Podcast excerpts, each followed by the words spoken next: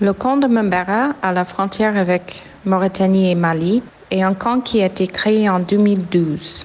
Aujourd'hui, le camp a une population de 80 000 personnes. Cette population est la plus haute qu'on a jamais vue depuis la création du camp.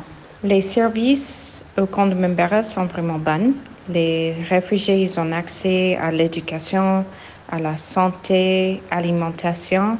Il y a aussi des opportunités pour la, résilience, euh, les réfugiés peuvent accéder à une formation professionnelle. Il y a aussi de plus en plus la présence de l'État mauritanien au camp. Par exemple, le secteur de santé, c'est géré par le gouvernement.